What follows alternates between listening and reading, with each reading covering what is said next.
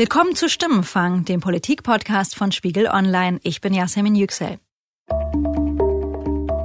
Stimmenfang wird heute präsentiert von der Apothekenumschau, die in der aktuellen Ausgabe erklärt, wie Sie den richtigen Sport für sich finden. Wenn Sie etwas für Ihre Gesundheit tun, den Rücken stärken oder Ihre allgemeine Stimmung verbessern wollen, dann finden Sie hier für Ihre persönlichen Ziele hilfreiche Tipps.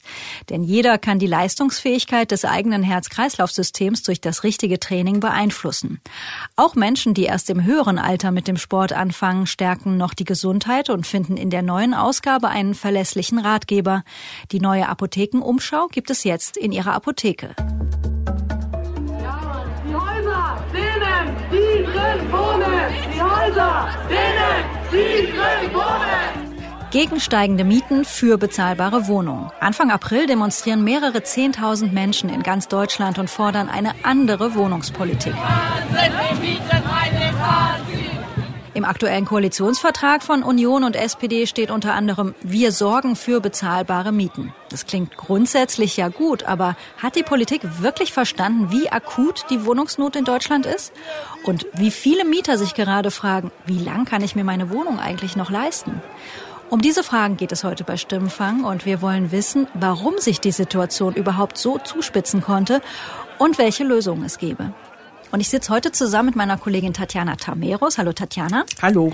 Und Tatjana, du warst kürzlich hier in Berlin auf einer sogenannten Mietenwahnsinn-Demo. Erzähl doch mal, was hast du da erlebt und was für Leute waren auch dort? Was für Probleme haben die?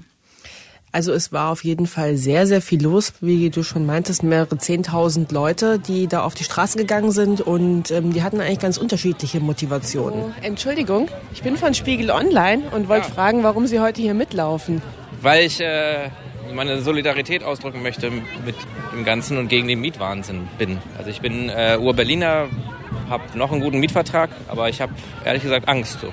Ich habe eine kleine Familie und wenn das so weitergeht und mein Vermieter auch anfängt, Luxus zu sanieren, bin ich da raus und dann kann ich mir das nicht mehr leisten. Wir werden jetzt gerade von der Deutschen Wohnen modernisiert und es wird erheblich teurer. Wir können das gar nicht bezahlen.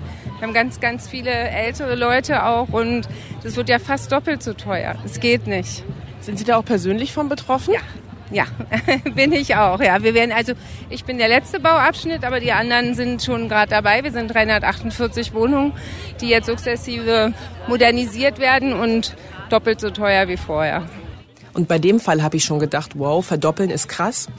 Aber dann bin ich noch ein bisschen weitergelaufen auf der Demo und habe dann auf einmal eine Frau gesehen, die so ein bisschen alleine unterwegs war und auf ihrem Demoschild stand eben irgendwas von wegen vom Bauamt Pankow verraten und an Investoren verkauft. Und auf dem Schild stand eben auch der neue Mietpreis, 17,50 Euro kalt. Wir haben, wie so viele andere, kurz nach Weihnachten eine Modernisierungsankündigung bekommen. Und das Resultat ist eine Verdreifachung der Mieten mindestens. Es gibt welche im Haus, bei denen ist es noch mehr. Und, und was hat das für Konsequenzen für Sie persönlich? Das wäre exakt die Hälfte von unserem Haushaltsnettoeinkommen. Das geht nicht. Das geht einfach nicht. Also wenn die das wirklich durchkriegen, dann müssten wir uns was anderes suchen. Aber man findet ja auch nicht viel Bezahlbares mehr in Berlin. Wenn man das hört, was die Frau da dir geschildert hat auf der Demo, das ist ja eine enorme finanzielle Belastung, die da auf sie zukommt. Im ersten Moment dachte ich ehrlich gesagt, die hat sich versprochen, aber sie, ihre Miete würde sich verdreifachen. Ja, genau. Also ihre Miete verdreifacht sich und ich muss sagen, das war auch so der krasseste Fall, den ich auf der Demo gefunden habe. Und deswegen habe ich sie auch direkt gefragt, ob wir irgendwie Nummern austauschen können, weil ich wollte sie eben nochmal besuchen, um rauszufinden, was da dahinter steckt. Und tatsächlich, ein paar Tage später, besuche ich die Frau dann zu Hause bei ihr. Sie heißt Annette, ist 55 Jahre alt und wohnt in der Wohnung seit 2010. Da ist sie mit ihrem Lebensgefährten eingezogen und zu dem Zeitpunkt war die Wohnung auch frisch modernisiert. Also das heißt, die ist jetzt nicht super schick, die Wohnung, aber insgesamt in einem guten Zustand. Hat drei Zimmer, 75 Quadratmeter und die beiden waren da einfach happy in der Wohnung. Aber dann, Ende letzten Jahres, kurz vor Weihnachten, war dann auf einmal Post im Briefkasten. Für Ihre Wohnung ergibt sich nach Beendigung der Modernisierungsmaßnahmen somit ein monatlicher Modernisierungszuschlag gemäß Paragraph 559 BGB in Höhe von voraussichtlich 826,30 Euro. Also das kommt dazu. Das kommt dazu. Zu den 494, ähm, ja, also es ist nicht komplett verdreifacht, aber es ist deutlich mehr als verdoppelt und äh, das ist ja dann auch nur netto kalt, ne? Das ergibt dann einen Quadratmeterpreis bei 76 Quadratmetern von 17,50 Euro netto kalt. Okay, und was, also was, was, was haben Sie gedacht, als Sie das gelesen haben? Also äh, Sie haben das aus dem Briefkasten geholt, den Umschlag aufgemacht? Ja, da haben wir, ja, da, da setzt man sich erstmal hin, da ist man komplett sprachlos. Das ist wirklich, das ist so eine, so eine Zahl, das ist so unfassbar. Das, das, das geht überhaupt gar nicht. Ne? Wie, kann das, wie kann das möglich sein? Wie kann das erlaubt sein? Einfach auch. Das ist kein gutes Gefühl. Nee, finde ich traurig und, äh, und ärgerlich. um es höflich auszudrücken. ja, wollen wir vielleicht einmal kurz so ein bisschen rumgehen und Sie können mir vielleicht zeigen, was alles modernisiert werden soll. Ja, gut. Also hier steht Einbau einer Gegensprechanlage. Äh, ist vorhanden, ne? Brauchen wir nicht. Mhm. Ist vorhanden und funktioniert auch. Ach ja, Einbau energiesparender Isolierglasfenster ist ganz toll. Wir haben hier Isolierglasfenster, die genau auf diesem Stand sind. Mhm. So, das nächste ist Verfließung des Badezimmers. Das Badezimmer ist verfließt, kann ich Ihnen gerne zeigen. ist wunderbar. Das ist ein modernes. Ja, modernes Badezimmer mit allem drum und dran. Mit Waschmaschinenanschluss, ja, steht hier auch, ja, stimmt sonst. Waschmaschinenanschluss, es okay, ist also vorhanden. Also das meiste, was, ist, äh, was hier drin steht. Und hier soll dann auch der Balkon abgehen? Hier soll dann der Balkon abgehen, ja, das ist dann richtig lustig. Tatjana, habe ich das richtig verstanden? Die Dame bekommt einen Balkon vorm Badezimmer? Genau, und die Balkontür wird dann sogar noch Flügeltüren haben, was dann dazu führt, dass die Badewanne versetzt werden muss, was dann das ganze Bad insgesamt wieder kleiner macht. Klingt und, ziemlich irre. Ja, und insgesamt auch in der restlichen Wohnung findet Annette nicht unbedingt, dass es Modernisierungsbedarf gibt, der die Verdreifachung ihrer Miete rechtfertigt. Küche ist auch, ist, ist gefliest, ist äh, moderne Armaturen vorhanden, ein Geschirrspüleranschluss, der hier drin steht, ist auch vorhanden. Mit den geplanten Maßnahmen werden der bauliche Standard des Gebäudes zugegeben und die allgemeinen Wohnverhältnisse auf Dauer verbessert. Ja, kann ich jetzt ehrlich gesagt so nicht unterschreiben. Ne? Mhm. Balkon am Bad ist für mich keine Wohnwertverbesserung. und eben diese bodentiefen Fenster tatsächlich auch nicht. Ne? Und auch der Aufzug, der eingebaut werden soll, bringt jetzt in Annettes Fall eher wenig. Ach ja, der Aufzug, das ist auch so was Tolles. Ne? Mhm. Ähm, der Aufzug hält dann zwischen den Stockwerken, weil anders ist das ja gar nicht möglich. Mhm. Wir wohnen im ersten Stock, also wir können entweder die Hälfte rauffahren, wenn er da überhaupt hält, oder eins höher und dann die Treppe wieder runterlaufen. Das ist natürlich für uns im ersten Stock unglaublich sinnvoll. Ne? Ich, ich bin ja schneller die Treppe hoch, weil der Aufzug ist ja dann quasi äh, im Hof. Komfortabler ist es auch nicht, wenn ich entweder dann immer noch die halbe Treppe hoch oder die halbe Treppe runter muss. Ne? Das, äh, wir sollen aber sehr viel dafür bezahlen, ja. Und Tatjana, Annette wohnt ja in einem Mehrfamilienhaus. Hast du vor Ort auch ein bisschen was mitgekriegt davon, wie die anderen Mieter, also die Nachbarn von Annette mit der Situation jetzt umgehen? Ja, also die haben sich eben zusammengeschlossen, denn die neue Miete ist nicht nur für Annette zu teuer, sondern tatsächlich für alle Mieter in dem Haus. Und die haben jetzt zusammen eben den Einwand der finanziellen Härte geltend gemacht, so heißt es, weil für alle Mieter wird die neue Miete mehr als 30 Prozent ihres Nettoeinkommens betragen. Okay, und das ist so eine Art Faustregel. Das liest man auch oft, wenn man zu dem Thema recherchiert. Ja. Ratsam ist es, dass eine Miete niemals mehr als 30 Prozent des Nettoeinkommens beträgt. Und ich glaube, das ist jetzt der Moment, wo wir in unserer Folge heute sehr, sehr viel Bedarf haben, mit unserer Kollegin Anne Seid zu sprechen. Anne, du schreibst im Wirtschaftsressort des Spiegel über Themen wie Wohnungsmarkt, Wohnungspolitik und du warst an der großen Geschichte, die gerade im Heft erschienen ist, zu dem Thema eben auch beteiligt. Ich freue mich sehr, dass du da bist. Hallo Anne. Hallo. Anne, im aktuellen Spiegel in der Geschichte, da schreibt ihr, die Kosten fürs bloße Wohnen sind für viele Deutsche zum Armutsrisiko geworden. Wie dringlich ist die Wohnungsnot in Deutschland im Augenblick?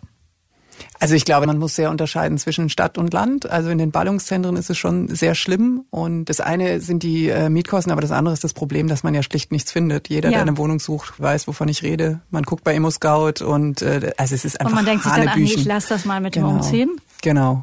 Und es breitet sich halt immer mehr aus. Ne? Also das ist jetzt nicht mehr nur Berlin und Hamburg, sondern das äh, trifft immer mehr Städte, weil natürlich auch schon Ausweichbewegungen zu sehen sind. Also äh, die Leute, Studenten gehen jetzt nicht mehr nach Berlin, sondern die gehen jetzt nach Leipzig, aber da steigen die Mieten halt auch und da gibt's auch zu wenig Wohnungen. Kannst du eigentlich ansatzweise beziffern, wie viele Wohnungen in Deutschland fehlen oder meinetwegen in einer Stadt wie Berlin? Lässt sich das da in etwa eingrenzen?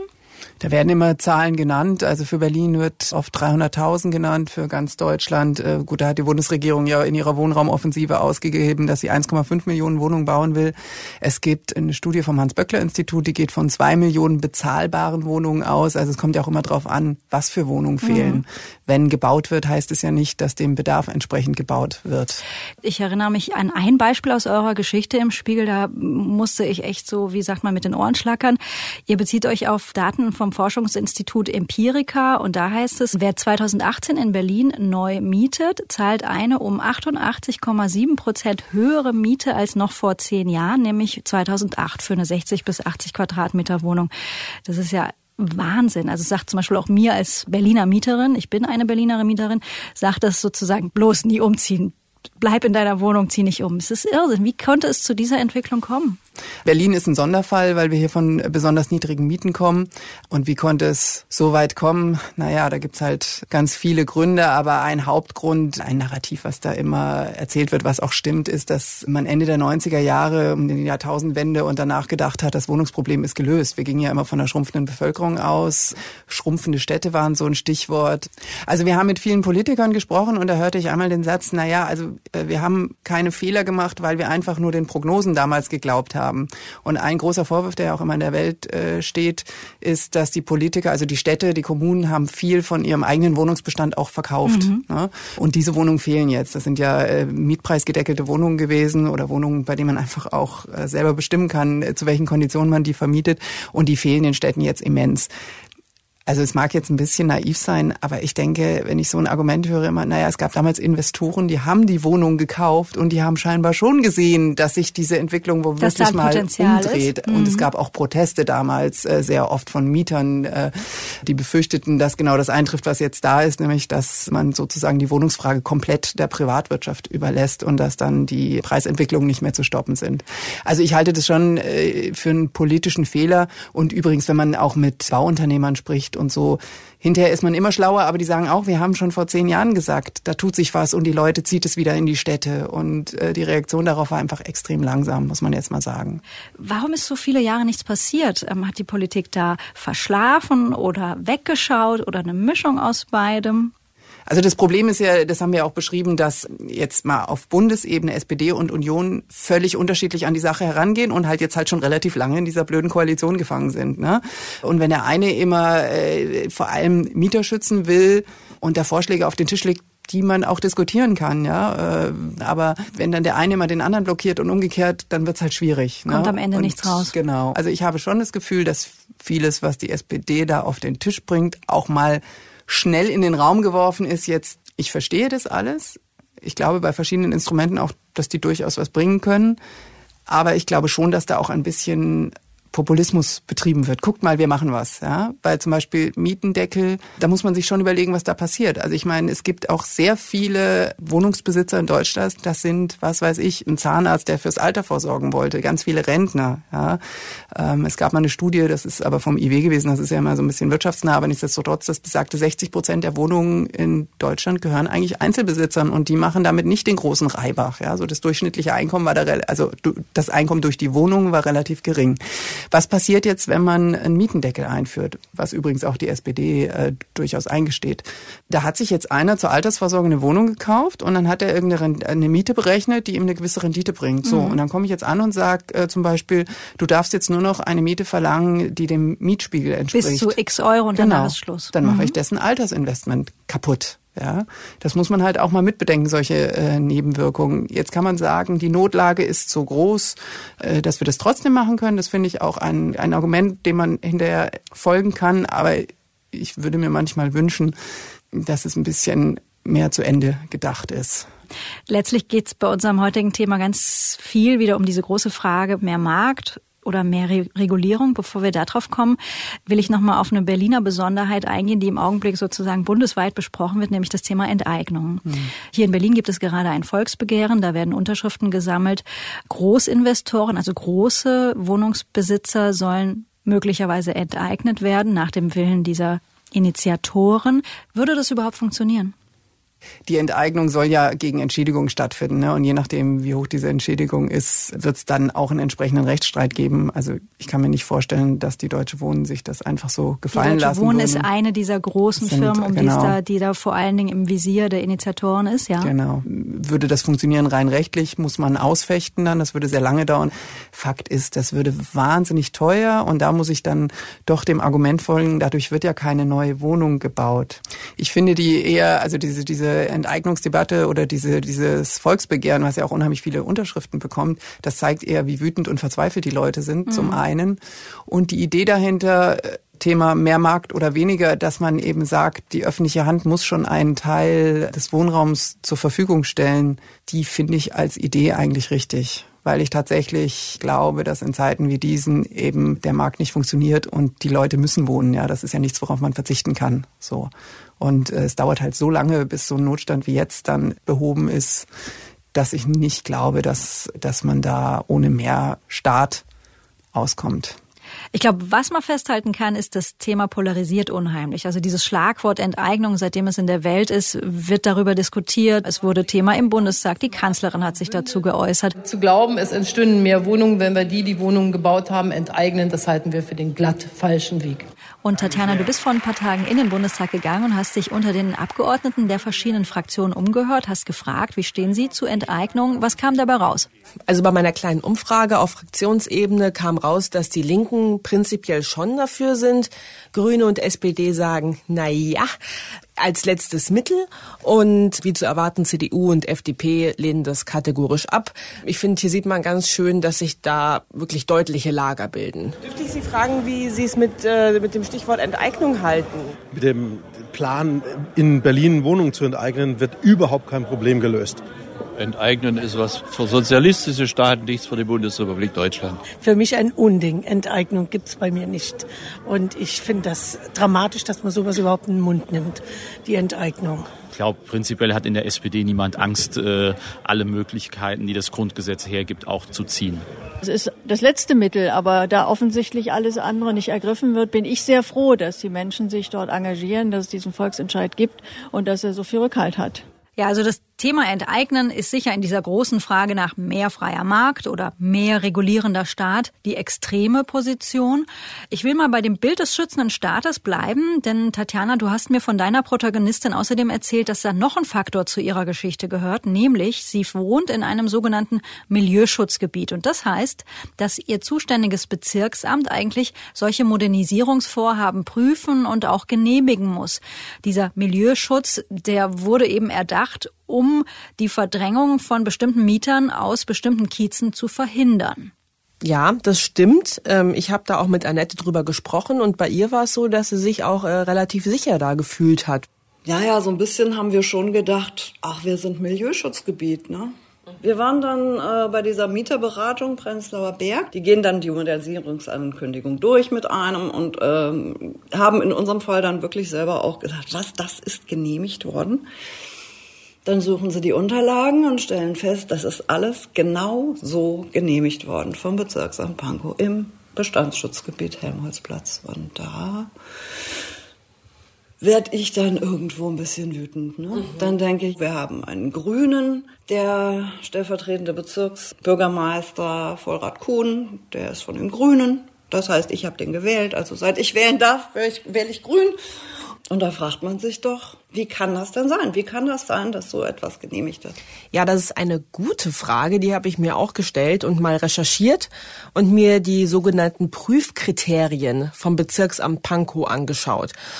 Die, und mit diesen Prüfkriterien gucken die eben, ob in einem Milieuschutzgebiet diese Modernisierung stattfinden darf. Und da stehen eben so Sachen drin, wie man darf kein zweites Bad anbauen, man darf keinen zweiten Balkon an die Wohnung machen.